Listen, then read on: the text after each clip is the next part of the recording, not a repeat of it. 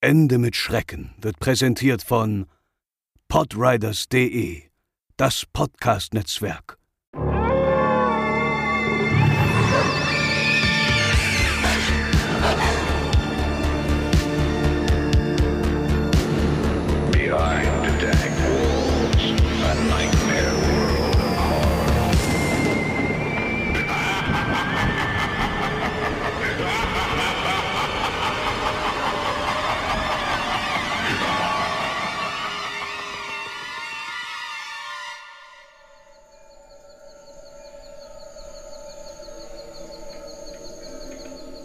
Ende des 19. Jahrhunderts war ein Expeditionsteam aus England im Kongo unterwegs.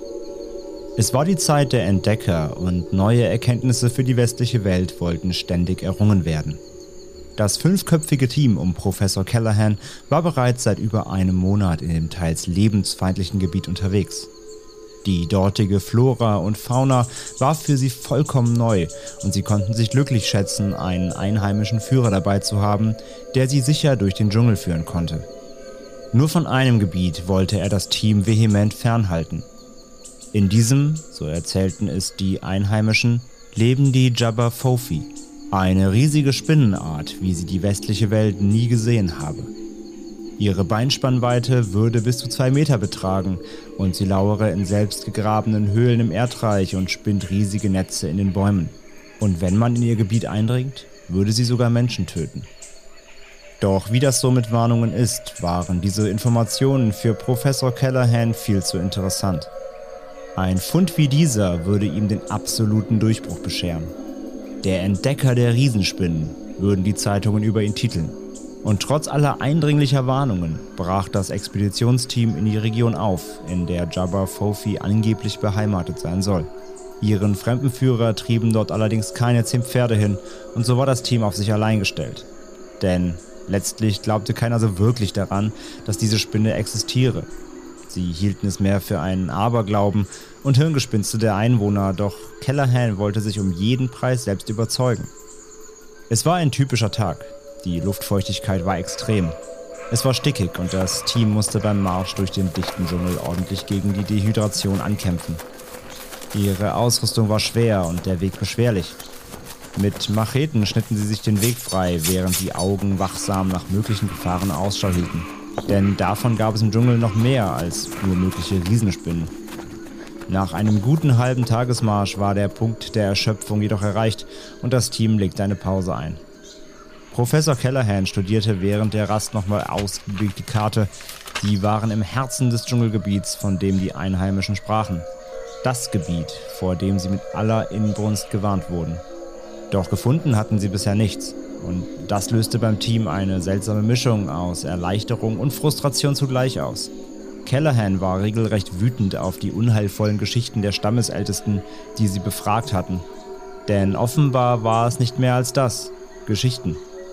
Die Männer packten ihre Ausrüstung zusammen und machten sich bereit für den Rückmarsch, als einer der Männer plötzlich in die Bäume deutete. Alle folgten seinem Blick und die Augen des Teams wurden groß.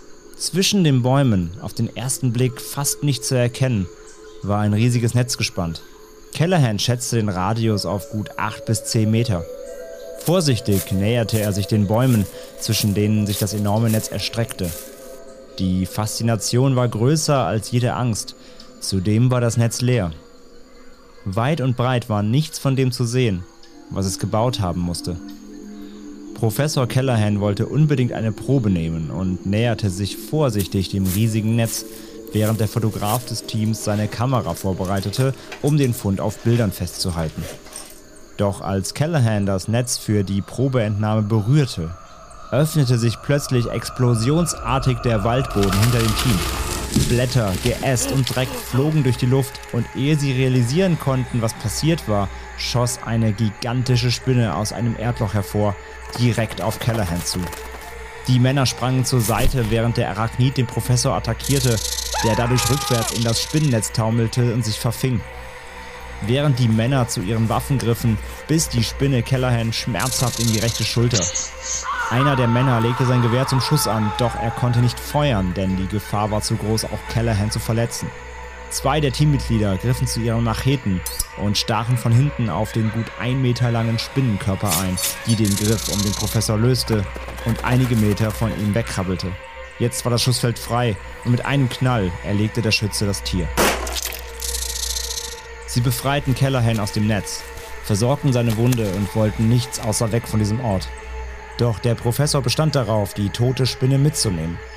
Das wäre der Beweis ihrer Existenz. Widerwillig bereiteten die Männer eine Trage vor, um das riesige, schwere Tier transportieren zu können. Da schrie einer der Männer plötzlich auf und deutete hoch oben in die Baumwipfel. In diesem Moment wurde ihnen das Ausmaß erst bewusst. Es waren Dutzende Netze, die gesamte Bäume im Umkreis mehrere hundert Meter verwebten. Dann raschelte es hinter den Männern erneut im Busch. Ehe sie irgendwie reagieren konnten, krabbelten schon zwei weitere Exemplare aus dem Dickicht auf sie zu. Die Männer hatten keine Wahl, außer alles stehen und liegen zu lassen und zu fliehen. Mit Gewehren und Pistolen hielten sie die Spinnentiere auf Abstand, ehe sie sich weit genug von ihnen entfernen konnten. Bereits auf dem Rückmarsch verschlechterte sich der Zustand von Professor Callahan dramatisch. Er bekam hohes Fieber, schwitzte und verlor viel Flüssigkeit. Als sie am Abend endlich zurück in der kleinen einheimischen Siedlung waren, in der sie während ihrer Expedition bleiben durften, baten sie dort um Hilfe. Einer der Dorfältesten erkannte sofort, woher Callahan diese Wunde hatte und informierte die Männer ruhig, aber bestimmt darüber, dass es kein Gegenmittel gegen das Gift von Jabba Fofi gebe. Ihre Warnungen waren kein Spiel. Professor Callahan verstarb in der folgenden Nacht und die Expedition endete mit diesem Vorfall. Ein Beweis für das, was den Professor getötet hatte, konnten sie nicht mit nach England bringen. Und so blieb auch ihr Erlebnis nur eine Geschichte.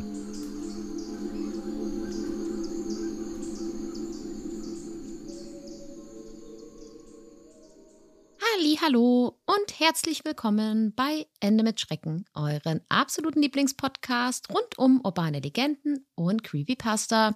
Ich bin die Franzi und mir gegenüber sitzt wie gewohnt mein werter, jetzt wieder gesunder Ehemann, der André. Hallo Franzi, hallo liebe Hörerinnen und Hörer, willkommen bei einer neuen Folge Ende mit Schrecken. Und ja, ich bin wieder fit. Juhu. Nach einer kurzen äh, Covid-Auszeit. Mich hat es nach zwei Jahren hat es mich da hingerafft und Franzi musste ausziehen eine Woche, beziehungsweise du warst zum Glück weg. Ja, ja, ich hatte echt, ich bin vorbeigeschreddert an der Infektion. Im Unglück, du warst nicht zu Hause, deswegen hat es dich nicht erwischt, aber du durftest eben nicht zurückkehren eine Woche. Deswegen hatte ich eine Woche sturmfrei quasi und musste mich auskurieren. Du hast mich mit Lebensmitteln versorgt. Mhm. Sehr, sehr freundlich von dir. Dass du ja, nicht, kein Problem. Dass du mich nicht hast verhungern lassen. So bin ich. Und äh, ja, jetzt bin ich wieder genesen und bin wieder fit soweit und ja, alles gut. Aber auch deswegen gab es äh, keine persönliche Folge in der Zwischenzeit. Wir mussten dann pausieren, weil wir konnten nicht zusammen aufnehmen, da wir uns nicht äh, zusammen begeben konnten. Auch mit einem Grund für den je kurzen Januar. Und äh, ja, aber ich bin jetzt wieder fit und jetzt geht's wieder los. Ich möchte darauf hinweisen, dass der Einkauf für André wirklich schön war. Also, und meine beste Freundin und ich haben dann überlegt, ach, was kauft man denn jetzt alles? Und wir haben auch ein bisschen Obst und Gemüse gekauft, aber dann haben wir uns gedacht, na ja, der André, der ist ja ein bisschen kaputt und K.O. und den geht es ja nicht so gut. Dann kaufen wir jetzt ganz viel Fertigkram, dass er nicht so viel Anstrengung beim Kochen hat. Und dieser Einkauf sah, also so not sure if Corona, Quarantäne-Einkauf oder schlimmste Liebeskummer aller Zeiten. Weil das Kassenband war ein bisschen wild. Naja, der Einkauf sah ein bisschen aus, als ob ein 13-Jähriger zum ersten Mal alleine einkaufen gehen kann mit einem 20 in der Tasche. Und, ja, naja. das stimmt. also, das bestand hauptsächlich aus Tiefkühlpizza und Baguettes und äh, Schokohörnchen. Also, falls ihr mich ich mal als mich Einkäufer... Nicht beschweren, ja, gut, weil gut. ich meine, die Idee dahinter war ja gut, nämlich, dass ich nicht mich anstrengen muss, also nicht groß kochen, sondern ich kann mir was in den Ofen schieben oder in die Mikrowelle und bin fertig. So, das war die Idee, war super. Aber le leider in Anführungszeichen ging es mir nach drei, vier Tagen wieder so gut, dass ich ruhig hätte auch wieder kochen können nach drei, vier Tagen war mein Körper dann so, oh, bitte kein Tiefkühlessen mehr, ich kann nicht mehr. Weil ich meine, wir haben ja sonst immer, wir nutzen ja sonst äh, halt so Kochboxen mit frisch, frischem Essen und dann war, erst ich gemerkt, dass der Körper so gewohnt ist, halt immer frisch zu essen, jetzt wie er sich dann ein paar Tage von Tiefkühl ernährt und war direkt so, ey, bitte stop it. Naja, aber ich habe auch Bananen und Weintrauben gekauft und ja, Orangen und Äpfel. Die wurden ja auch verzehrt, aber Gut. das ersetzt ja kein komplettes Mahl. Also ihr merkt schon, ich bin richtig guter äh, Quarantäne-Einkäufer, mhm, mhm. beziehungsweise eine Ein Quarantäne-Einkäuferin. Und wenn ihr möchtet, man kann mich buchen. ich gehe gern für euch einkaufen. Bietet die mal nicht an, sonst kommen gleich Mails irgendwie aus Ober, Oberfranken und dann kannst du mal kurz 500 Kilometer einkaufen fahren. Aber gut. Kommen ja, wir doch mal zu unserem heutigen Thema. Genau, ihr habt es im Einspieler schon ein bisschen gehört. Es geht heute mal wieder um Kryptozoologie. Eine neue Folge Kryptide ist am Start und ja, wir haben überlegt, es gibt ja jede Menge, die wir noch behandeln könnten und wir haben einen Wunsch bekommen von einem Hörer und der ging um eine Art ja, Riesenspinne. Und als ich das damals, ist glaube ich Ende letzten Jahres gewünscht worden und hatte ich dir ja gezeigt auch und du warst jetzt so, i. Und ja, als wir überlegt haben, was machen wir als nächstes und haben gesagt, okay, wir machen Krypto oder Kryptide, dann habe ich mir gedacht, ja komm, dann lass uns das doch einfach direkt machen. Und ja, die Rede ist von, ihr lest es auch schon im Podcast-Titel, aber ihr fragt euch bestimmt genau wie Franzi, wie spricht man das denn aus? Und ich habe mir diverse Sachen durchgelesen, also vom Lesen, so Lautschrift ist immer schwierig. Es gibt aber tatsächlich ein paar Hörbeispiele von, von Leuten, Kryptoforschern, also die es aussprechen in YouTube-Interviews oder solchen, solchen ähm, Lautsprache-Websites. Und naja, die gängigste, gängigste Aussprache, die mir da untergekommen ist, ist jedenfalls Jabberfofi. Ein paar Amerikaner sprechen es auch Jabberfofi, also die eher so als ein Wort durchgesprochen, aber ich habe das eher so auch so, also das ist ja J, dann Apostroph BA und naja, es klingt ein bisschen wie aus Star Wars, eben Jabba the Hutt, so. Also ne, Jabba, also das, das, das, das kann man auch gar nicht so richtig anders aussprechen. Denn wir befinden uns heute territorial im Kongo und ich vermute mal, dass dort die, die Einwohner das sicherlich in einem anderen Dialekt aussprechen, aber ich glaube, für uns Westliche kann man ruhig Jabba sagen. Und dann eben Fofi. Also Jabba, Fofi, so würde ich sagen, benennen wir sie. Ja. Denn das war auch so das, was man am meisten gehört hat. Und ja, ihr habt im Einspieler schon ein bisschen was gehört. Äh, was hat auch eine, was sowas? Eine Riesenspinne ist halt eine Riesenspinne. Ne? Kennt, kennen wahrscheinlich die meisten irgendwie aus Film und Fernsehen und so. Und äh, aber ja, heute schauen wir uns mal an, was hat es denn mit dieser Riesenspinne auf sich oder dieser Riesenspinnengattung und vor allem natürlich ja, wie immer bei Kryptozoologie, gibt es sie denn wirklich? Ja, das ist die große Frage, die sich natürlich Krypt Kryptoforscher stellen. Und Jabba Fofi ist eine Riesenspinne und die soll eben, wie gesagt, im kongolesischen Raum beheimatet sein, wird auch als kongolesische Riesenspinne bezeichnet. Und ja, falls es sie tatsächlich geben sollte, würde sie auch eine komplett neue Gattung der Arachnide darstellen. Ja, also dann wäre sie eine neue Gattung der Spinnentiere. Und es gibt halt diverse Forschungen dazu, wie immer wieder, wie immer, von Kryptozoologen. Haben wir ja schon in der allerersten Folge über Kryptide erklärt, äh, dass das halt ein Feld ist, das ja von der sage ich mal, Wissenschaft nicht so richtig anerkannt ist. Natürlich, so ist auch in diesem Fall, kann man direkt vorweg sagen, es gibt bis heute keine Belege, dass es diese Spinne gibt oder dass es diese Gattung gibt, aber wir werden euch heute eben mal ein bisschen erzählen, was ist denn bekannt, was wird erzählt, wer, wer erzählt was und eben, wo sind die Ursprünge des Ganzen. Und ja, Franzi, du kannst ja einfach mal anfangen mit den Eigenschaften, dem Aussehen. Was kann man denn über Jabba Fofi so im Detail sagen? Jabbar Fofi soll aussehen wie eine ja, charakteristische Spinne, wie man sie so aus Garten und leider manchmal auch aus der Wohnung kennt. Sie hat acht Beine, Kieferklauen, Spinne. Haarig wahrscheinlich ein bisschen. Ja, ja. Genau, also da kann sich jeder so ein eigenes Bild im Kopf ausmalen oder auch nicht, wenn ihr da nicht so Fans von seid. Ja, der kleine, aber feine Unterschied ist, dass die Jabbar Fofi riesig werden und größer als jede bekannte Spinnart sein soll. Sie soll über 1,5 Meter Beinspannweite verfügen und manche Exemplare können sogar so groß werden wie ein ganzes Haus, wobei diese Theorie nicht von vielen Kryptozoologen unterstützt wird. In jüngeren Jahren sollen die Spinnen eher golden gefärbt sein und im Alter werden sie dann ein bisschen bräunlicher. Wie bei vielen Spinnengattungen so üblich, spannt sie Netze und diese sollen so gigantisch sein, dass sie sie in Wäldern zwischen riesigen Bäumen spinnt und aufgrund ihrer Größe sollen Tiere wie Vögel und sogar Hirsche zu ihren Beutetieren zählen. Aber es wird auch gemunkelt, dass sich das ein oder andere Mal auch ein Mensch in ihren Netzen verfängt und da sagt sie dann auch nicht nein. auch Proteine. Genau. Es gibt aber auch andere Quellen, die sagen, dass es sich bei Jabbar-Fofi um eine Falltürspinne handeln soll. Diese Spinnen graben Erdlöcher, in denen sie dann getarnt lauern. Ihr Netz befindet sich in der Nähe und wenn sich Beute nähert, springen sie hervor und lenken sie dann in ihr Netz. Die Eier der Spinne sollen gelb-weiß sein und soll die Form von Erdnüssen haben. Ja, so Falltürspinnen kennen ja vielleicht viele von euch aus so Tierdokus. Das sind so Spinnen, die tarnen, also die bauen sich hier so ein Dach dann darüber und dann kommen die ja wie so echt wie so eine Klappe auf und dann springen die so raus, holen sich die Beute und entweder, entweder ziehen sie sie ins Loch oder jagen die eben halt äh, in ihr Netz rein, wo sie sich dann verfangen und dann werden sie da eben gefressen ja, da gibt es so ein bisschen hin und her. Also manche sagen, sie wäre so eine Falltürspinne, die eben im, im, im, Boden lebt und lauert. Andere sagen, sie würde ganz normal so im Netz hängen und ähm, wie man das kennt, so Fliegenfangen-mäßig, da die Beute direkt abfangen. Das ist, äh, ja, sind sich die Kryptoforscher uneinig so ein bisschen. Ja, und die allererste Sichtung, die angebliche von Jabba Fofi durch einen westlichen Beobachter, die erfolgte angeblich in den 1890er Jahren in der Nähe des Malawisees in Ostafrika. Der ist übrigens der neuntgrößte See der Erde. Der britische Missionar Arthur John Symes und seine Männer sollen sich dort bei ihren Erkundungen in einem riesigen Spinnennetz verheddert haben. Ja, und zwei riesige Spinnen, eine männlich, eine weiblich. Woher die das so schnell wussten, immer die Frage, aber solche Fragen werden wir uns heute öfter stellen wahrscheinlich. Mit einer Beinspannweite von je etwa 1,20 Meter krabbelten dann heran und sollen die Männer angegriffen haben. Und Arthur Symes wurde wohl selbst auch gebissen, konnte aber entkommen, nachdem er eine von den Spinnen mit seiner Pistole erschossen hatte und die andere in die Flucht schlug. Die gebissenen Körperteile der Männer sollen dann auch angeschwollen sein, also Reaktionen gezeigt haben, allergische von dem Gift.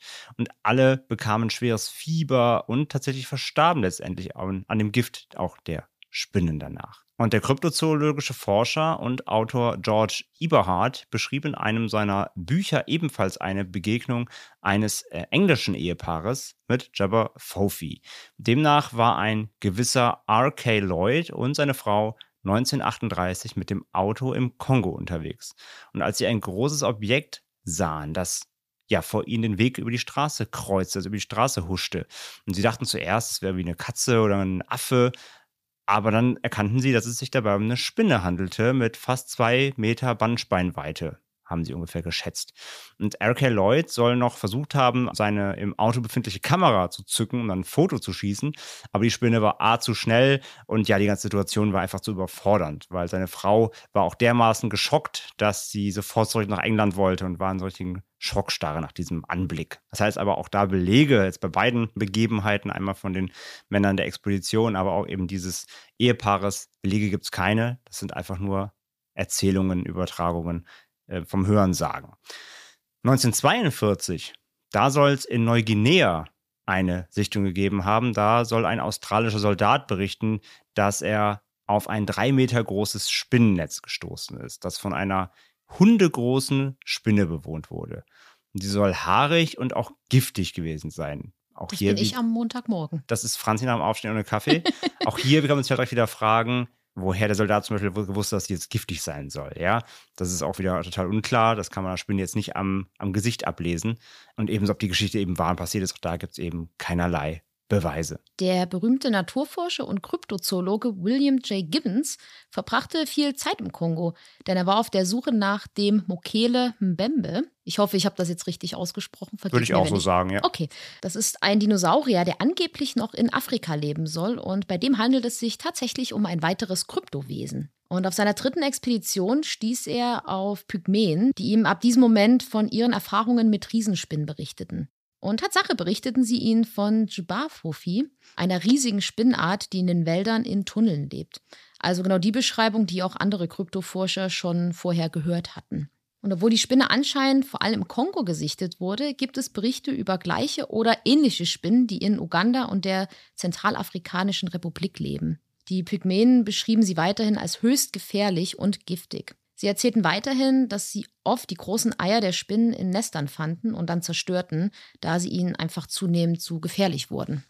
Früher hätte es wohl zahlreiche Exemplare der Jabbar Fofi gegeben und heute würde man sie aber nur noch sehr, sehr selten sehen. Das liegt unter anderem auch daran, dass es natürlich eine Veränderung der Lebensräume gab, weswegen die Spinnen zunehmend ja verdrängt wurden aus ihren heimischen Gefilden, sag ich mal. Und Timbo, der Häuptling des Pygmäenvolkes Baka, erzählte Gibbons, dass sich im November 2000, als er und Kryptoforscher Dave Wötzel ihn besuchten, eine Riesenspinne im Wald hinter seinem Dorf niedergelassen hatte. Da die Forscher aber wegen des Dinosauriers Mokele Mbembe bei Timbo waren, dachte er nicht, dass diese Spinne etwas Besonderes für die Männer darstellen würde und erzählte ihnen schlicht und ergreifend nichts davon. Die Barker-Führer sagten Gibbons außerdem, dass die Riesenspinne in der Lage seien, Menschen zu töten. Heute seien sie zwar recht selten geworden, aber durch die Abholzung der Wälder in Zentralafrika seien die Spinnen wohl heute recht selten geworden. Aber sie vermuten, dass sie in den riesigen und noch unberührten Wäldern des ehemaligen Belgisch-Kongo, wo auch die Lloyds 1938 auf so eine Spinne getroffen waren, noch in großer Zahl zu finden sind. William J. Gibbons veröffentlichte nach seiner Expedition im Jahr 2010 sein Buch Mokele Mbembe, Mystery Beast of the Congo Basin, also die mysteriöse Kreatur des Kongo-Beckens. Genau. Also der Gibbons hat seine ganzen Infos eben direkt aus erster Hand, wie er sagt, eben von den Pygmäenvölkern Völkern und von diesen Stammesältesten. Ja, aber auch da, wie gehabt, es gibt keinerlei Beweise. Ne? Es gibt keine Fotos, es gibt keine Videoaufnahmen. Das sind alles nur Erzählungen. Selber gesehen hat Gibbons nie eine von diesen Spinnen. Sollte es sie geben. Ja, auf YouTube kursiert seit einigen Jahren aber ein Video tatsächlich, welches angeblich 2014 von einer Wildkamera von Campern in Maputaland in Südafrika aufgenommen wurde. Diese Camper hörten von Einheimischen Geschichten über Höhlen in der Nähe, in denen riesige Spinnennetze zu finden wären, die von entsprechend großen Tieren stammen müssten, also wahrscheinlich Jabba Fofi. Die Camper stellten also eine Wildkamera mit Nachtsicht auf, kennt man wahrscheinlich auch so ne, aus Tierdokumentationen, und filmten über Nacht, während sie schliefen. Das Video dauert etwa eine Minute und ab Sekunde 40 kann man am rechten Rand zwischen zwei Bäumen Bewegungen von etwas vermeintlich Großem erkennen, das sich wirklich wie so ein Spinnentier bewegt. Es ist halt, das Video ist, also A, 40 Sekunden lang passiert überhaupt nichts. Man denkt erst, es ist so ein, so ein Prank-Video, ihr kennt das vielleicht, wo man irgendwie, das kriegt man geschickt, guckt mal genau hin, dann guckt man da irgendwie 20 Sekunden gebannt drauf, sieht nichts und dann erschreckt einen irgendwie was. Das gab es ja auch schon mal in der Werbung und so. Es ist nicht, aber genau so fängt das an, weil man sieht erstmal überhaupt nichts. Es regt sich nichts, es ist einfach nur, ja, Nachtsicht und da ist so ein kleiner See, Bäume im Hintergrund und es tut sich nichts. Und in Sekunde 40, ab Sekunde 40 sieht man dann aber tatsächlich am rechten Rand sich was bewegen und es ist komplett im Dunkeln, es ist natürlich ausgerechnet im dunkelsten Teil des Bildes. Aber ja, es bewegt sich sehr, sehr, sehr, sehr eben arachnidartig. So ganz, ja, man kennt das ja, die Spinnen bewegen sich ja so ganz schnell und dann bleiben sie meist so dann kurz ganz starr stehen. Und wenn sie sich wieder bewegen, ist es halt so ganz so, so, so gleitend, ne? Und so eine Bewegungsart erkennt man da halt, aber eben nichts Konkretes. Das Video ist qualitativ eben durch diese Nachtsicht eben einfach nicht gut, nicht hoch aufgelöst und man bekommt eben keine klare Sicht auf das, was man da sehen soll. Und viele halten es eben auch für einen Hoax oder vielleicht ist es auch ein Tier, ein anderes Tier, ja, vielleicht ist es ein Hirsch oder keine Ahnung. Man erkennt halt einfach viel zu wenig. So. Aber das ist so das einzige Video, was es im Umlauf ist, was halt eben diese Jabba Fofi angeblich auf Video nachweisen soll. Aber es reicht halt nicht. Die, die Qualität reicht nicht aus, um das wirklich auch zu bestätigen. Und ein weiteres Video kursiert auch im Netz und zwar aus der Dominikanischen Republik. Und das ist ein 30 Sekunden langes, kurzes Urlaubsvideo gefilmt auf dem Handy. Da ist äh, ein Urlaubsteam oder ein Paar oder man weiß nicht genau, wer es war, aber da sind Urlauber liegen geblieben im Auto. Und ich glaube, eine Dame filmt dann mit dem Handy und da kommt eben aus dem hohen Gras eine sehr große Spinne so auf den Weg drauf gekrabbelt, auf dem sich diese Menschen befinden wird auch gekreischt und alle erschrecken sich so ein bisschen.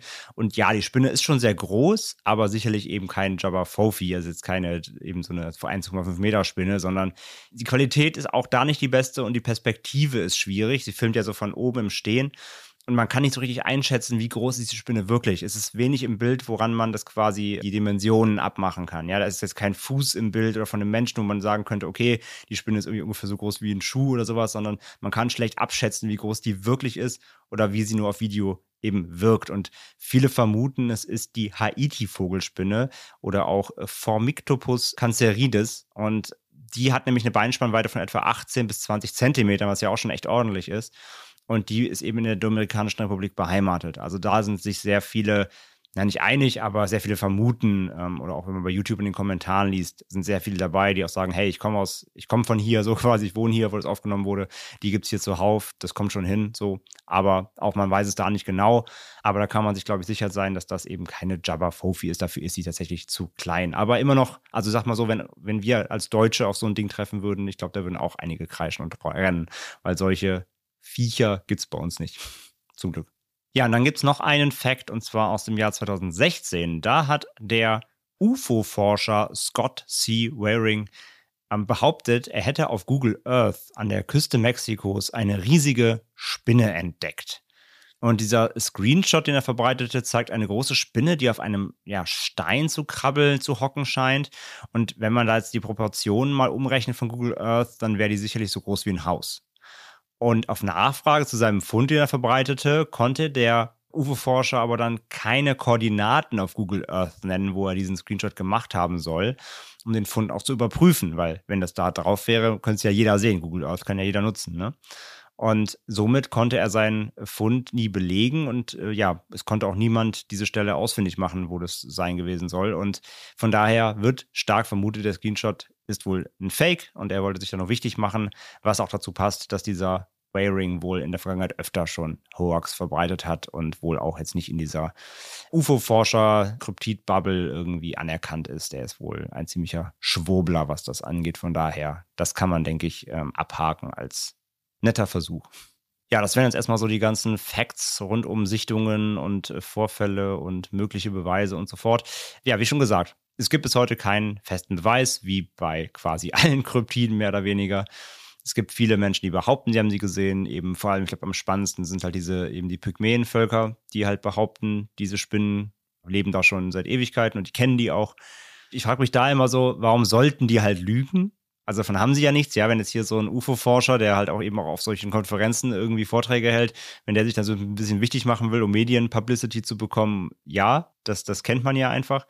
Aber diese Völker haben davon ja nichts wenn die irgendeinem Kryptoforscher für sein Buch erzählen, dass es halt Riesenspinnen hinter ihrem Dorf gibt, die auch schon Menschen gefressen haben. Also, ne, verstehst du, was ich meine? Ja, ja, ich absolut. ich verstehe mal, warum sollten die lügen? Ja, und ich kann auch verstehen, dass sie halt dann, ja, das nicht die Spinne, wo, wo gab es ja auch in einer Erzählung, dass die halt anscheinend hinterm Dorf eine hausen sollen, dass sie die nicht gezeigt haben. Aber man kennt ja so Forscher. Ich glaube nicht, dass die die Spinne in Ruhe gelassen hätten. Ich kann mir auch verstehen, dass solche Völker dann sagen, nö, erzähl, also zeigen wir jetzt nicht, weil entweder die töten die oder machen die aggressiv und dann ist die wütend. Man weiß es natürlich nicht. Ja, die Aussage ist ja quasi, ja, ich, nach dem Motto, wir wussten ja nicht, dass das für euch interessant ist. Also das mhm. ist für uns mhm. normal, ne? So, ich meine, klar, auch da wieder, ne? Er, hat ja dieses, er war ja eigentlich auf der Suche nach diesem Dinosaurier, das ist wie ein anderes Kryptowesen. Das können wir vielleicht auch irgendwann mal machen, wobei ich glaube, so spannend ist das nicht. Dieser Mokele Mbembe. Da gibt es ja das Buch dann dazu. Natürlich hat er den auch nie gefunden, hat trotzdem ein Buch darüber veröffentlicht, so wie Kryptoforscher das halt immer machen. Und in diesem Buch schreibt er eben über, auch über diese Begegnungen, eben über diese Gespräche über die Spinne. Aber ja, wie gesagt, es ist immer so zweischneidig. So, warum sollten diese Völker lügen? Weil die haben nichts davon. Auf der anderen Seite, ja, so Geschichten verbreiten, irgendwie was spannend machen. Und das liegt, glaube ich, irgendwie ein bisschen in der Natur des Menschen auch. Also es ist schwierig. Oder halt, keine Ahnung, vielleicht sind es auch dann doch solche normal großen Spinnen, Anführungszeichen, aber für die sind die halt riesig oder so, keine Ahnung. Es ist schwer zu sagen. Aber auch da, es gibt keine Beweise. Und alles, was bisher eben da bekannt ist, sind einfach, das meiste sind wörtliche Überlieferungen oder mündliche. Von daher kann man das auch einfach nicht nachforschen, natürlich. Und man muss auch erwähnen, wenn es Jabbar Fofi wirklich gibt, dann wäre ihre Physiologie rätselhaft. Denn wie einige Entomologen zu Recht festgestellt haben, müssten Spinnen dieser Größe die natürlichen Grenzen ihres Exoskeletts überwinden. Zusätzlich verfügen viele der primitiveren Spinntiere über ein Buchlungenatmungssystem. Und heutige Spinnen hingegen besitzen oft eine Luftröhre und zusätzliche Buchlungen. Und diese Kombination ermöglicht ein kleineres Herz, einen effizienteren Blutfluss und eine höhere Geschwindigkeit und Ausdauer. Und wenn die kongolesischen Riesenspinnen existieren sollten, hätten sie höchstwahrscheinlich auch sowohl eine Luftröhre als auch Buchlungen. Vielleicht interessant zu wissen ist, dass die amtierend belegbar größten Spinnen der Welt die Theraposa blondi sind oder auch Goliath-Vogelspinne genannt und außerdem die Heteropoda maxima oder auch Riesenkrabbenspinne. Die Goliath-Vogelspinne hat eine Körperlänge von bis zu 12 cm und eine Beinspannlänge zwischen 28 und 30 cm. Weibchen können ein Gewicht von 200 Gramm erreichen. Das größte Exemplar wurde von Mitgliedern der Pablo San Martin-Expedition am Rio Cavro in Venezuela im April 1965 gesichtet. Sie leben zudem im tropischen Regenwald Südamerikas, im Norden Brasiliens und in Surinam sowie in Französisch-Guayana. Bis 2001 war sie im Guinness-Buch der Rekorde als größte Spinne der Welt geführt. Genau, die kennen vielleicht auch schon einige von euch. Da gab es viele, viele, viele Dokus drüber auch und so. Dann gab es aber in Australien tatsächlich einen Vorfall, denn da wurde eine Riesenkrabbenspinne von dem Barnyard Betty's Rescue Tierheim gefunden und gerettet, die scheinbar irgendwie, weiß nicht genau, das stand leider nicht genau drin, warum die gerettet werden musste weiß ich nicht, vielleicht vom Feuer oder so, keine Ahnung. Auf jeden Fall, sie haben die irgendwie gerettet oder sie war verletzt oder so. Ja, diese Riesenkrabbenspinnen, die kennen vielleicht einige auch, oder die werden im Englischen Huntsman genannt. Ich glaube, Huntsman Spider ist bei dieser Gattung auch ein bisschen bekannter als Riesenkrabbenspinne. Ja, das Tier hatte eine sagenhafte Beinspannweite von etwa 40 Zentimetern. und war damit sogar noch größer eben als die Goliath-Vogelspinne. Also 40 Zentimeter, das könnt ihr mal ungefähr euch vorstellen. Nehmt mal so eine typische, so eine, so eine Essensplatte, ja, so eine große Käseplatte. Also da passt die komplett drauf. Also wenn alle Beine die äußeren Rand berühren, das ist dann so die Spannweite ungefähr. Und ja, sie tauften sie auf den Namen Charlotte oder Charlotte und entließen sie dann wieder in die Freiheit und sie krabbelte fröhlich weg. Seitdem gilt diese Spinne als die größte der Welt. Aber ja, also das Guinness-Buch führt tatsächlich immer noch die Goliath. Ich glaube, das ist aber eben schon jetzt mittlerweile seit 2001 eben eigentlich nicht mehr aktuell. Hatte ich es ungefähr so gelesen. Aber auf jeden Fall, diese beiden sind die beiden größten, die jemals nachweislich vor allem eben gefunden wurden. Äh, giftig sind die beiden trotz ihrer Größe übrigens äh, kaum, beziehungsweise für Menschen ungefährlich. Denn nur mal Fun, Fun Fact hat es nichts mit der Größe zu tun, aber die giftigste Spinne der Welt, das ist ja die Sydney-Trichternetzspinne. Zählt zu den wenigen toxischen Spinnen weltweit, deren Biss eben auch für den erwachsenen Menschen erheblich gefährlich ist. Die Gattung ist außerdem sehr, sehr aggressiv, weshalb Bisse bei Menschen in Australien auch nicht so unüblich sind, weil die Spinne eben auch im Stadtgebiet ihr Unwesen treibt, möchte ich sagen. Nee, aber die jagt eben auch im Stadtgebiet, die halten sich auch in Wohnungen oder Kellern und so weiter auf. Und wird man gebissen, muss man auch wirklich sofort behandelt werden, weil das Gift kann innerhalb einer Stunde schon tödlich sein. Wenn, vor allem, wenn man sehr, sehr allergisch oder so ist. Und ja, es führt zu Lähmungen, Atemnot oder eben dann sogar Koma und Tod. Zum Glück gibt es aber seit 1981 ein Gegengift. Das wird aus dem Blut von Hasen gewonnen, das dann mit dem Gift der Spinne, also eine leichtere Dosis natürlich, äh, vermischt wird und das immunisiert sich dann und das bekommt man dann. Und seitdem gab es auch tatsächlich kein Todesopfer mehr. Also da, es war sehr erfolgreich in der Bekämpfung von diesen Spinnenbissen. Ähm, davor wurden seit 1927, also zwischen 1927 und 1981, wurden 13 Todesopfer durch die Sydney-Trichternetzspinne dokumentiert. Ach, das sind ja aber gar nicht so viele. Im Vergleich nicht, aber trotzdem, es geht immer noch um Spinnenbiss. Ne? Mhm. Also das ist eigentlich, ich meine, es gibt auch die schwarze Witwe, die ist ja auch sehr bekannt, die ist ja auch sehr giftig, Mhm. aber weitem nicht so giftig wie die Sydney Trichternetzspinne wohl auch. Ja. Ja, das kennt man ja so aus diesen typischen Australien-Dokumentationen, dass die Trichternisspinne in die Zeitung reinkrabbeln oder in die Schuhe oder Ja, sowas ja. und dann, wenn sie eingeengt sind, dann Ja, wobei sie. die, die, die Trichternetzspinne ist schon relativ groß auch tatsächlich. Das ist ja so, das ist die, wenn die bedroht sich fühlt, dann stellt die sich so auf. Das kennt man auch von Bildern oder Mhm. Dokus. Die stellt sich auf die Hinterläufe oder Beine, wie man das nennt bei der Spinne. Und dann macht die so richtig so, haut die, stellt die so ihre, ihre Fangzähne auf und macht so eine richtige aggressive Bedrohungsbewegung eben, weil sie ja weil sie eben imponieren will. Ja. Und das macht die eben nicht nur tatsächlich, wenn sie sich bedroht fühlt, sondern das macht die generell, weil die einfach aggro ist. Also die greift auch Menschen an, wenn die einfach in der Nähe sind. Die ist halt einfach sehr aggressiv. Wenn, also wenn ich so eine Spinne wäre, ich würde Menschen auch angreifen. Bin ich ganz ehrlich. Ja, dein Gift ist auch nicht zu unterschätzen. Ähm, ja, also das waren nochmal kurz ein paar Rand, Randfacts, also vor allem eben zur Machbarkeit auch der Größe. Also laut Wissenschaft rein theoretisch, solche Spinnen wie jetzt hier, die quasi die, un- unsere Jabba Fofi, die jetzt auch diese Pygmäen beschreiben, wir reden hier eben nicht von haushohen Spinnen. Ja, wie gesagt, das, das, das unterstützen auch die wenigsten Kryptozoologen, dass es wirklich Spinnen gibt, die man eben, da kommen wir gleich noch zu, so aus Film und Fernsehen kennt, ja, die riesig sind und komplette Städte niedertrampeln, sondern es geht ja so um Beinspannweiten, haben wir gehört, 1,20 bis 1,50, so, das wäre immer noch sehr, sehr groß. Also kann man sich so ungefähr groß wie so ein kleinerer, mittelgroßer Hund so quasi. Rein theoretisch sagt halt die Wissenschaft, das könnte möglich sein. Dafür müssten aber eben Lebensraumbedingungen, extrem hohe Luftfeuchtigkeiten und eben die Evolution müsste eben die Anatomie der Spinnen, die Exoskelette, die vor allem eben, es geht um diese Atmung, weil Spinnen wollen bestimmt sehr, ja, sehr, sehr konkrete Atemmöglichkeiten haben. Diese, wie gesagt, hat Franz ja erzählt, diese Buchlungen. Und das müsste sich halt alles eben mitentwickeln damit es auch genug Sauerstoff liefert, um so einen großen Körper eben dann auch zu, zu versorgen quasi. Rein theoretisch könnte das möglich sein, aber wirklich größer nicht mehr. Also wie jetzt solche haushohen Spinnen wären anatomisch überhaupt nicht möglich. Deswegen, das können Wissenschaftler eigentlich ziemlich ausschließen. Aber so bis, sag ich ja, diese 1,20, 1,50 Hunde, Hundegröße, rein rein anatomisch könnte es möglich sein, aber dann müsste halt Evolution und Lebensraum, Gegebenheiten müssten da alle komplett mitgespielt haben im Einklang. Aber man weiß es halt nicht. Also komplett auszuschließen ist es nicht. Das ist so ein bisschen der, der Punkt so bei der wissenschaftlichen Seite. Auszuschließen ist es nicht, aber es gibt eben bis heute keinen Beweis, dass solche großen Spinnen existieren. Dann nochmal ganz kurz einen Exkurs, weil ich wir haben es auch schon auf Social Media ein bisschen geteasert. Ähm, heute mal keine Folge für Arachnophobiker, wobei wir, das haben wir dann auch als Feedback bekommen von euch, zum Glück sind wir nur ein Podcast. ja, wir sind kein YouTube-Video, ihr müsst keine Bilder angucken. Ähm, wir werden euch auch auf dem Cover, denke ich mal, vielleicht ein bisschen schonen.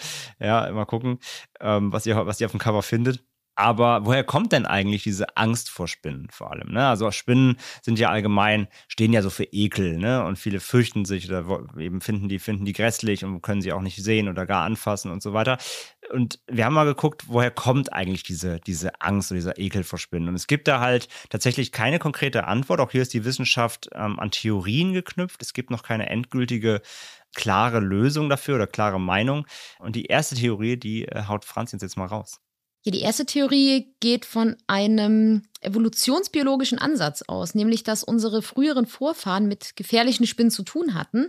Diese mussten sich also in Acht nehmen und diese Vorsicht könnte einfach über Generationen vererbt worden sein. Mhm. Eine zweite Theorie ist, dass manche Forscher vermuten, dass die Fortbewegungsart der Spinnen diese Panik auslöst. Denn Spinnen machen keine Geräusche, bewegen sich sehr schnell und unvorhersehbar und können auf Menschen klettern. Und für Spinnenphobiker ist das natürlich ein sehr gar gräuslicher Gedanke. Und die dritte und vom Psychologen favorisierte Theorie ist das Modelllernen. Denn Kinder lernen durch das Verhalten ihrer Eltern.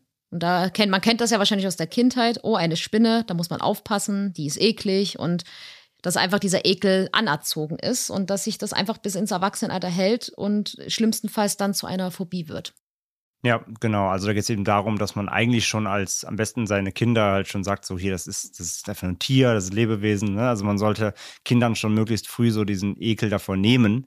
Aber ja, wie du gerade sagst, man kennt das ja selbst so. Ne? Also wenn man als Erwachsener Spinnen eklig findet und dann krabbelt halt zu Hause eine Spinne, dann sagt man halt i und dann nehmen die Kinder das halt mit. Und das ist so die Theorie, die wohl am bekräftigsten ist, dass das wirklich aus dem Kindesalter mitkommt. Dass man eben einfach immer hört, dass Spinnen eklig sind. Alle, das ist so der Konsens der Gesellschaft, dass die meisten irgendwie Spinnen grässlich finden und dann wird das einfach mitgenommen. Und deswegen sollte man da schon früh darauf äh, gegen angehen, dass man einfach, die einfach als Tiere wahrnimmt und die gar nicht mit Ekel verbindet. Das würde wohl schon viel ausmachen. Ja, kann ich mir, kann ich mir auch ganz gut vorstellen. Aber da komme ich doch mal zu. Ich meine, ich kenne die Antwort natürlich schon, aber André, wie schaut es denn bei dir mit der Angst vor Spinnen aus? Eine gute Frage, Franzi. ja, genau, wir können ja mal kurz über, über unsere, unsere, äh, unseren Umgang mit Spinnen mal kurz sprechen. Also, ich finde Spinnen ja eklig, aber ich habe keine Angst davor. Also, ich habe keine Spinnenphobie, aber ich muss sie auch nicht haben. Also, ich, es ist auch wirklich, ich, ich habe immer überlegt, woher es kommt. Und ich glaube, bei mir ist es aber wirklich auch aus der Kindheit tatsächlich. Weil ich hatte mal ein ganz, ganz ekliges, das war nur, also es ist so, es ist so nichtig, aber ich glaube, das ist immer noch davon, weil ich das bis heute noch genau weiß. Ich habe so viel aus meiner Kindheit vergessen, aber das werde ich nie vergessen. Da saß ich einfach auf dem Boden, habe irgendeine Zeitschrift durchgeblättert. Da mit meinem Bruder im, im Zimmer, der hatte sein Zimmer oben so unterm Dach. Und da saß ich auf dem Boden und irgendwann habe ich irgendwie, meine Hand war so auf dem Boden irgendwie abgelegt und irgendwann habe ich gemerkt, irgendwas ist in meiner Hand. dann habe ich halt so meine Hand geguckt und dann saß da halt so eine fette Hauswinkelspinne drin. Und ich habe mich halt voll erschrocken, hab die so weggefeuert, ne? Und dann bin halt heulend runtergelaufen, irgendwie zu meiner Mama. Und irgendwie, das hat sich voll eingeprägt. Und ich glaube, seitdem fand ich Spinnen immer eklig, weil die mich halt, die hat meinen Private Space intrudet, so weißt du, die hat mich, die hat mich einfach bekrabbelt und das fand ich nicht geil. Und, nee, weiß ich nicht. Ich glaube aber schon, das könnte damit zu tun haben. Und ich weiß nicht, wie gesagt, ich finde, ich, ich habe gesagt, ich, wenn eine Spinne da ist, ich muss nicht weglaufen oder so und ich muss nicht irgendwie die Feuerwehr rufen, die sie wegzumachen oder, oder rauszubringen oder so. Aber, aber ich finde, ich muss sie halt nicht in der Wohnung haben. Ich muss auch sagen, seitdem wir Katzen haben, sehe ich auch nicht mehr so viele. Ne? Nee. Das ist so ein bisschen der Vorteil. Da, da leben Spinnen nicht so lange, wenn man vier, vier kleine Jäger zu Hause hat. Mhm. Naja, sagen wir dreieinhalb. ja. Ich möchte Kajit mal nicht Jäger nennen. Der, der hat eher Angst vor Spinnen. Aber ja, also ich finde ich find sie, find sie nicht schön, ich will sie nicht anfassen, aber ich kann mit ihnen äh, umgehen, wenn sie da sind. Aber ja, wie ist es bei dir, Franzi? Mm, bei mir kommt es ein bisschen auf die Art der Spinne an. Also mhm. Also mit so kleinen, die heißen ja überall anders. Ich kenne sie unter Weberknecht oder Schuster werden sie ja genannt. Also die mit diesen Mikrokörper ja. und den langen Beinchen, ja. die stören mich zum Beispiel gar nicht. Nee, das stimmt, ja. Also die machen mir jetzt keine Angst. Ich bin nicht Fan davon. Ich könnte sie jetzt nicht unbedingt in die Hand nehmen, aber wenn sie halt da sind, dann ist das, dann kann ich koexistieren mit denen. Also ich hasse, na, hassen ist auch natürlich ein harter Begriff, aber ich grusel mich einfach vor Hauswinkelspinnen, weil ja genau, die sind halt schnell, die sind halt, ja, wie man halt Spinnen kennt, schwarz, gruselig, acht Beine. Und die haben ja diese schnellen Bewegungen. Und das finde ich einfach so, uh, da schüttelt es mich einfach. Und deswegen bin ich mal ganz froh, dass wir die hier auch wirklich nicht so oft haben. Aber wiederum, so ganz große Spinnen, wie zum Beispiel eine Vogelspinne, machen mir zum Beispiel gar nicht so eine Angst. Also, okay, ich will sie jetzt nicht unbedingt in der Hausecke sitzen haben bei uns, nee.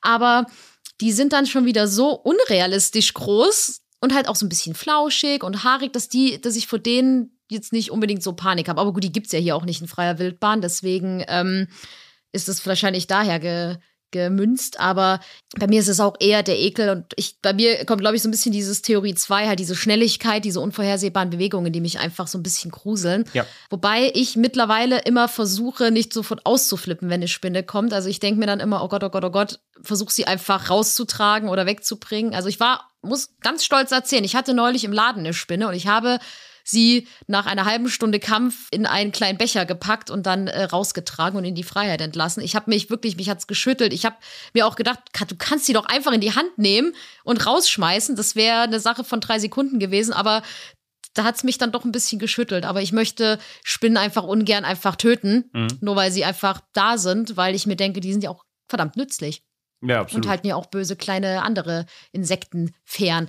Deswegen, ähm, ja, versuche ich mich mittlerweile immer mehr ein bisschen daran zu tasten, nicht mehr so auszurasten, wenn ich eine Spinne sehe. Aber ich glaube, ein großer Fan wären die und ich jetzt auch nicht mehr. Ihr werdet keine Freunde, Nee. keine Besties. Eher nicht so. Ähm, kleiner Fun-Fact: Bei mir im Laden hat mir meine Kundin, die äh, hatte auch eine Vogelspinne, und die hat mir mal eine Haut davon mitgebracht, weil das hatte sie mir erzählt und ich fand das total cool. Und da hat sie mir in so einem kleinen Gläschen die Haut mitgebracht. Und die sehen ja einfach, diese Vogelspinnhaut sieht ja exakt so aus, weil die sich ja so von oben rauspellen, Ja. wie als hättest du da eine Vogelspinne. Und ich habe die bei mir im Laden stehen, so in diesem Gläschen. Und ich musste sie wirklich schon manchmal zudecken, weil ich einige KundInnen hatte, die wirklich dann das irgendwann entdeckt haben und wirklich total Panik bekommen haben. hm. Ja, ja.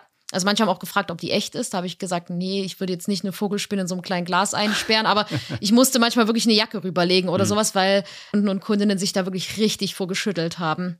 Ja, klar, wenn man da, wie gesagt, sehr anfällig ist. Aber ich stimme dir halt mal zu, mit so mit Taranteln und sowas. Ich finde Taranteln, also ab der Größe dann, wenn sie, es gibt genau, es gibt, ist, also bei mir ist auch das Problem diese Zwischengröße. Ich finde halt hier so Weberknechte, finde ich auch total harmlos. Wie gesagt, die, die bin ich froh, wenn die Mücken wegmachen in der Ecke, in der Zimmerecke. Und dann eben so ab Tarantelgröße finde ich sie eher spannend. Und weil dann, dann sieht man, dann erkennt man sie auch richtig. Die sind ja auch eher lang, eher langsamer insgesamt. Die be- bewegen sich auch sehr behäbig, wenn sie nicht gerade jagen. Das finde ich eher faszinierend. Und dann kann man sie auch so richtig verorten und man kann sie gut erkennen. Man sieht alles an ihnen. Weißt du, dann hast du so ein, du, du hast einfach ein Bild von ihnen. Und das finde ich auch dann nicht mehr so schlimm. Wie gesagt, ich muss sie jetzt auch nicht auf dem Tisch sitzen haben hier, aber ich finde sie dann eher faszinierend und eigentlich auch schön, weil wenn die dann so, die haben ja auch so krass dicke Haare, ne, und so. Mhm. Das ist ja eher dann, das, das finde ich dann völlig okay. Es ist diese Zwischengröße halt, wie so und die Haus- Geschwindigkeit. ja, aber das kommt ja dazu. Also es ist ja beides in einem, das ist ja die zweite Theorie hier, die bei mir da, wie gesagt, auch so ein bisschen reinspielt. Wenn sie halt dazwischen sind, dann sind sie halt nicht so richtig greifbar. Also wenn da jetzt auf fünf Meter Entfernung eine Hauswinkelspinne sitzt, das ist halt einfach nur ein fetter schwarzer Fleck. Und dann sind ja noch schnell. Und das ist halt so dieses, dieses Ungreifbare, dieses Unbekannte. Ich kann das nicht richtig erkennen. Wie sieht die aus? Ja, ich finde, das ist, das, ist, das ist diese Mischung daraus. Wenn ich das nicht richtig erkennen kann, was es ist, finde ich es halt irgendwie gruselig oder, oder be- unbehaglich so irgendwie. Wenn sie dann auch noch so richtig wegflitzen, du einfach nicht genau erkennen kannst, was machen sie, was wollen sie von mir. Das finde ich halt am, am Anführungszeichen am schlimmsten. Und das ist genau dieses Mittel, Mittelding. Ja, geht mir auch so. Kann ich dir eins zu eins zustimmen. Franzi, Ja. wann holen wir uns eine Haustarantel? Never. Never ein- ever. So einen kleinen Fridolin, der Herr. Obwohl, nee, lieber nicht mit den Katzen zusammenstecken. Nein. Aber Aber dein, dein Kajit bei der Decke in so, einem- in so einem Kokon. ja, oh Gott, please, no. Miau, miau. Kleiner Funfact, ich hatte als äh, Kind mal eine Lieblingsspinne.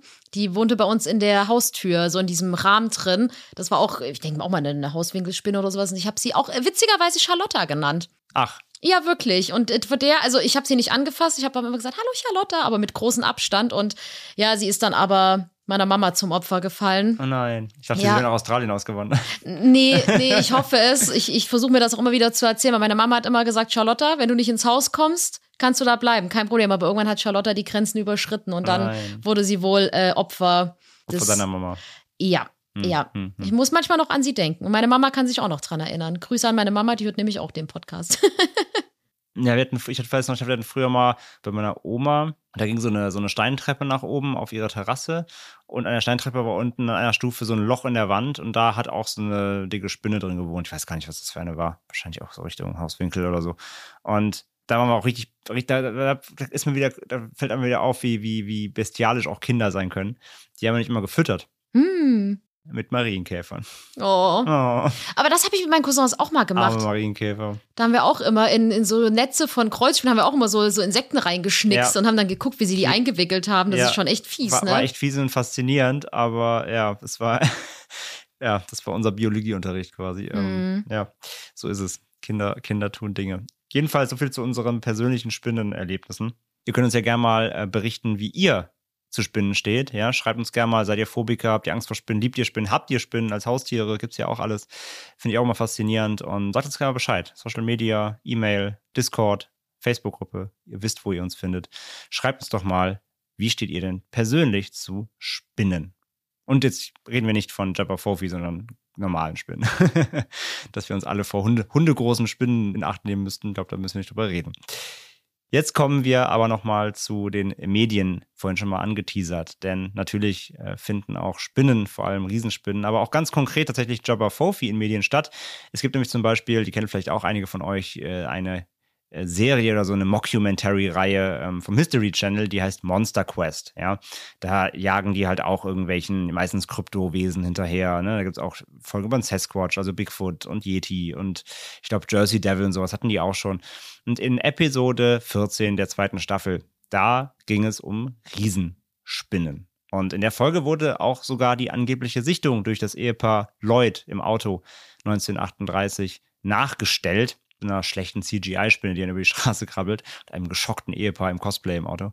Und da gefunden haben sie Jabba Fofi natürlich nicht, sondern die Auflösung der Folge war dann, dass sie am Ende diese Goliath-Vogelspinne ausfindig gemacht haben und da ein paar Aufnahmen von gemacht haben. Der Typ, der die Show moderiert, wurde auch zwei, zweimal gebissen von der Spinne, weil er sie einfach hochgehoben hat mit bloßen Händen. Also was der- macht man aber auch Nee, ist auch ein. Vollidiot. Da gibt es auch lustig in den ganzen Monster Quest und Crypto Zoology, Zoology äh, Foren gibt es äh, sehr, sehr viele Menschen, die schadenfroh sind und sich gefreut haben, dass er gebissen wurde, weil er sie eben falsch angefasst hat. Ja. Spinnenfreunde kennen keine Gnade. Und außerdem gab es noch was sehr, sehr Lustiges im Jahr 2015, ne, Franzi? Genau, denn da wurde eine Kickstarter-Kampagne ins Leben gerufen, um eine Expedition in den Kongo zu finanzieren, um Jabbar Fofi zu finden. Gründer der Kampagne war Alexander E. Govan, ein humanitärer Helfer, Abenteurer und Autor. Und es sollten knapp 26.000 Euro umgerechnet gesammelt werden. Und am Ende gab es dann ganze drei Unterstützer, die es immerhin auf 89 Euro brachten. Und die Expedition fand demnach natürlich nie statt. Ja. Äh, große Ziele hatte man sich gesteckt. In der Beschreibung steht auch so von wegen so, ja, von, vor was müssen wir uns in Acht nehmen und ja, äh, müssen gucken, gibt es auch Milizen und da ist auch ne, gibt es halt auch Bürgerkriege und so weiter und so fort. Wir müssen uns dann in Acht nehmen. Wir werden uns persönliche Führer und Bodyguards engagieren, die uns mit Waffen begleiten und natürlich das Wetter und die Witterung und natürlich andere Raubtiere außer Jabba Fofi und dies und das und jenes alles runtergeschrieben, äh, was sie alles vorhaben, mit wem sie zusammenarbeiten wollen. Und sie wollten dann vor Ort auch einen Teil des Geldes ähm, dann so SOS-Kinderdörfer unterstützen noch und sowas, damit sie auch noch was Gutes tun nebenbei. Das ist Wenn- sehr lieb. Absolut. Und äh, ja, auf jeden Fall groß alles angekündigt, aber ja, es fanden nur drei Leute gut, dieses Vorhaben. Sieht man vielleicht auch daran, wie viele Leute Interesse an Jabba Fofi haben oder daran glauben. Jedenfalls wollte keiner dieses Geld spenden. Von daher ist die Kampagne dann eben gescheitert und seitdem hat man davon auch nichts mehr gehört. Ja, und dann kommen wir natürlich noch zu Film und TV, Riesenspinnen. Gibt es natürlich auch äh, zahlreich in Unterhaltungsmedien. Ja, gibt allein unzählige Horrorfilme mit Riesenspinnen, aber da reden wir dann eben wirklich meistens von diesen ne, hausgroßen. Äh, gibt es den Klassiker Tarantula von 1955 von Jack Arnold, Schwarz-Weiß-Klassiker, wo eine Riesenspinne eben ähm, eine Stadt angreift. Oder heutzutage gibt es Filme wie Lavantula, ja, von 2015, so Trash-Filme natürlich mit Lava spuckenden Riesenspinnen und Co. Also, das gibt es ja im Filmbereich schon lange oder Rack Attack oder was es nicht alles gibt. Oder einer meiner Lieblingsfilme äh, in dem Bereich, immer noch Arachnophobia Oh, den mag ich auch gern. der auch wirklich tatsächlich dem Namen gerecht wird, weil er wirklich diese, diese, ja, also wer Angst vor Spinnen wirklich hat, kann den Film, glaube ich, nicht gucken, weil das wirklich, da sind auch so alle, alle Grundängste drin, dass sie in Schuhe krabbeln, dass sie irgendwie, man greift irgendwo rein oder, ne, und da ging es Dass ja sie aus den darum. Rohren rauskommen, aus der Dusche, glaube ich, so unten. Genau, aus der Dusche, äh, aus, dem, aus dem Dings rauskommen. Ja, ja, genau. Das ist, da sind so richtig alle Urängste drin, die diese glaub, Spinnenphobiker so haben. Und da war es ja so, dass sich da auch eine Spinne irgendwie aus dem, ich weiß gar nicht mehr woher genau, aber auch aus dem Urwald, da irgendwie aus dem Dschungel, irgend so eine besondere Spinnenart kreuzt. Sie paart sich doch, die krabbelt, glaube ich, in eine Kiste oder sowas und wird dann verschifft und paart sich dann mit einheimischen Spinnen Und dann werden das kleine giftige. Und dann werden die halt diese kleinen Spinnen hypergiftig, genau so war das. Ja, ja, Mhm. genau. Aber äh, der ist echt, also ich fand den Film super, aber eben absolutes Kryptonit, glaube ich, für jeden Arachnophobiker. Ja. Allerdings diese, diese großen Spinnen eben, der Gigantismus so im, im Horrorspinnenbereich, der kommt halt dann nicht von, sag ich mal jetzt, von, von aus Kryptodenken heraus, sondern das basiert tatsächlich eher so auf den gleichen Prinzipien wie auch Godzilla. Das kommt eher so von der Angst vor Atomkraft, weil diese ganzen Gigantismusfilme, gerade auch im Spinnenbereich, die kommen eben alles aus den 50ern, 40er, 50ern, da herrschte halt Angst vor, ne, vor, vor, vor nuklearen Katastrophen, da wurden Atomtests gemacht äh, en masse. Und das kommt eher daher, dass eben bestehende, bestehende Tierarten durch solche Umweltkatastrophen eben riesengroß werden und dann plötzlich halt Gefahren für Menschen darstellen.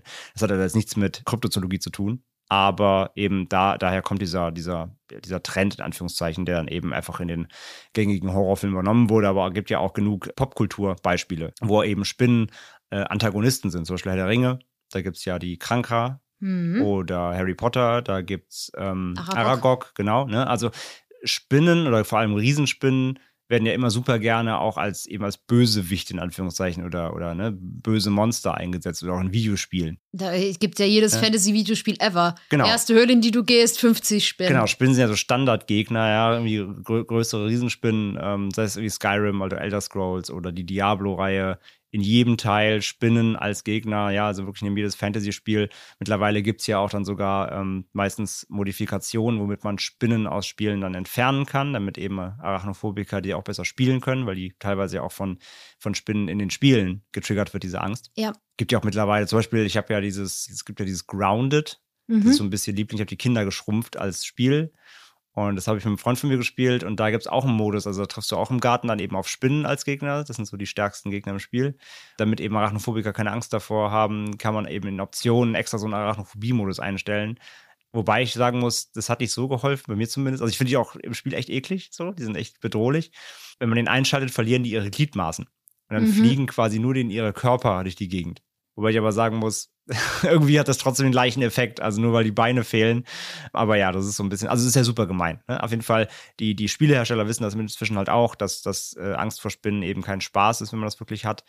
Von daher sehr gut, dass da auch mitgedacht wird inzwischen. Ja, und ich habe das selbst bei Animal Crossing mitbekommen. Bei New Horizons gibt es ja auch äh, Vogelspinnen. Bei die dem. Switch-Spiel, ne? Genau, genau. Da gibt es ja auch, je nachdem, äh, nach Jahreszeiten, auf welcher Halbkugel man ist, gibt es ja immer äh, Vogelspinnen Mhm. und äh, Skorpione. Und da habe ich auch bei Twitter ganz oft gelesen, dass äh, einige meinten, dass sie das richtig stört und dass die richtig Angst hatten, dann zu spielen, weil diese Spinnen halt echt, also ich habe ich hab das Spiel auch und die sehen halt auch nicht unrealistisch aus und die verfolgen dich ja da, da ist es genauso, die verfolgen dich, wenn sie dich beißen, wirst du ohnmächtig. Ja, krass. So, also die sind da auch nicht so die Good Guys des Games, muss man sagen. Also, das ist halt aber echt krass, dass sich das so etabliert hat in gerade so Fantasy-Bereich, Videospielen, dass immer Spinnen. Ja, Spinnen sind so richtige Bad Guys, ein bisschen wie bei Haien. Seit der weiße Hai, Haie sind auch immer Bad Guys, ne? Also Ja.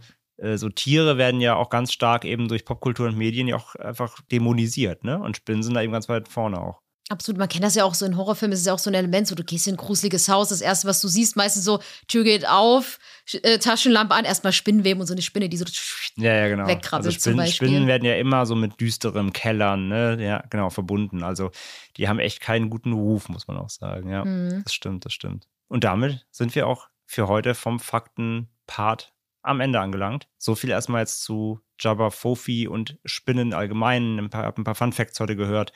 Hab ein bisschen was Wissenschaftliches noch mitgenommen und äh, was Popkulturelles war, glaube ich, ein guter Abriss mal über das ganze Thema und ein paar persönliche Worte noch am Ende, wie üblich. Franzi, Jabba Fofi, was glaubst du? Gibt es solche großen Spinnen irgendwo auf der Welt oder nicht? Ich hoffe nicht. es, ist, es ist halt schwer zu sagen, weil ich mir denke, okay, ich glaube, wenn es solche Spinnen von dieser enormen Größe gäbe, dann würde man das schon wissen. Vermute ich jetzt einfach mal. Ge gegen, also Gegenargument von meiner Seite, du kannst dann gerne deine, darauf eingehen. Mhm. Ebenso wie ja nur 5% unserer Ozeane be- bisher bekannt sind, richtig, beleuchtet sind, fehlen uns ja tatsächlich auch noch, ich habe die Prozentzahl nicht genau äh, da im Kopf, aber es fehlen auch noch massiv viele Landflächen, gerade eben Dschungel, Urwälder, die immer noch komplett unerforscht sind. Also wir kennen halt immer noch nicht jeden Winkel unseres Planeten. Es gibt immer noch hektarweise dichten Urwald, der noch nie irgendwie richtig unter die Lupe genommen wurde. Das nun mal dazu. Ja, gut, das stimmt, aber es ist, man muss ja sagen, leider machen die Menschen ja trotzdem den Planeten kaputt und äh, Umwelt und sowas ändert sich und das treibt ja doch Tiere ganz oft dann doch eher in die urbanen Gegenden Mhm. raus. Also klar, bei unerforschten Urwald, da denke ich mir, ja gut, mal gucken, wie lange er erforscht ist, wenn mal wieder ein bisschen Holz benötigt wird, ne? Traurigerweise, sad facts, sad facts. Mhm. Aber es stimmt schon, also ich will gar nicht abstreiten, dass es das nicht geben könnte, aber ich glaube, man hätte vielleicht dann schon irgendwie mal Spuren gefunden Ja. Die das, ja, dass man so ein bisschen Beweis findet. Mhm. Würde ich, also würde ich von meiner Warte aus her vermuten. Gehe ich, komplett- Also- gehe ich komplett mit. Ich sage nur, die, die, also meiner Meinung nach, die, die Möglichkeit besteht, genauso wie die Möglichkeit besteht, dass irgendwo im Ozean noch ein Megalodon rumschwimmt, den wir noch nie gefunden Oh, haben. yes, please. Ne? Also die, die, die Wahrscheinlichkeit, dass da noch irgendwas ist, was wir bisher nicht kennen, ist auf jeden Fall da. Ob das jetzt Riesenspinnen sind in der Größe, wie hier beschrieben, ist die Frage. Aber das, der Fakt ist halt eben, wir kennen echt immer noch nicht jeden Winkel des Planeten. Das finde ich halt immer so lustig, weil wir fliegen irgendwie mittlerweile ins All und denken darüber nach, wie man irgendwie mittlerweile schon irgendwie den Mond besiedeln kann. Und dabei haben wir nicht mal unseren eigenen Planeten zu 100 Prozent schon erforscht. Das finde ich irgendwie immer so absurd.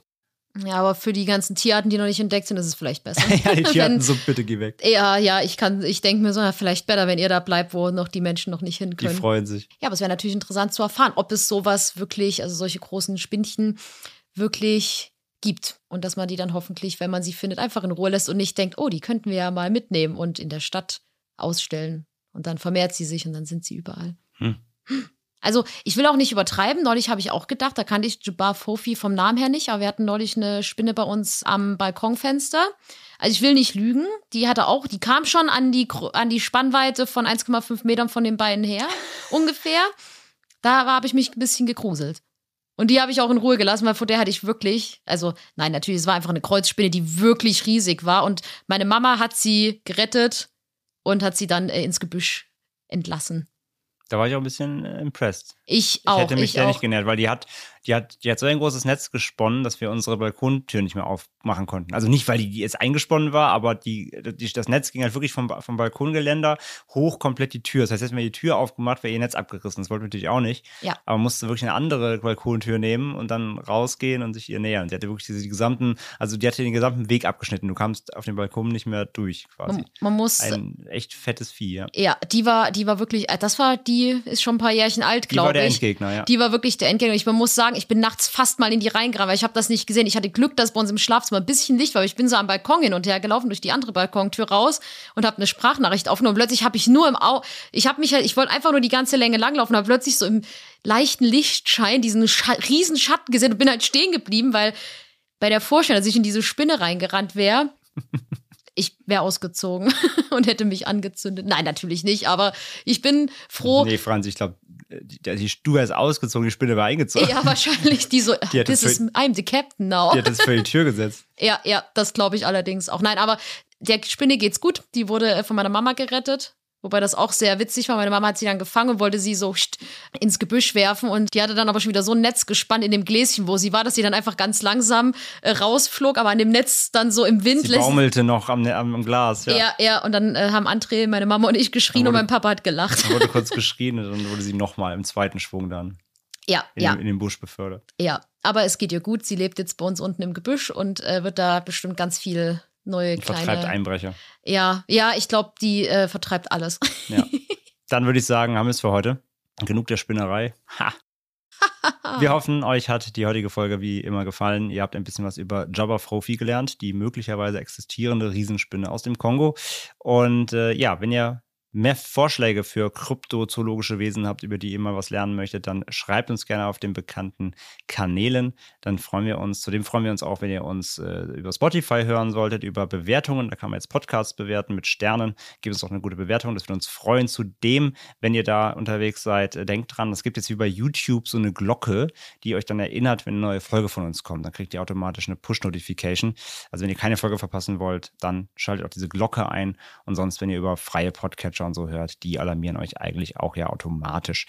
So viel dazu. Ansonsten danke fürs Zuhören und wir uns beim nächsten Mal. Mhm. Diesen Monat gibt es auch wieder unheimlich persönlich, wie schon gesagt. Könnt ihr euch darauf freuen. Haben wir immer noch massiv viele Geschichten und ihr hört ja auch einfach nicht aufzuschicken. Es ist eine Flut fantastisch. Und dann ähm, wünschen wir eine gute Zeit. Bis zum nächsten Mal. Sagen lieber ein Ende mit Schrecken als Schrecken ohne Ende. Und bis bald. Macht's gut. Tschüss. a nightmare world.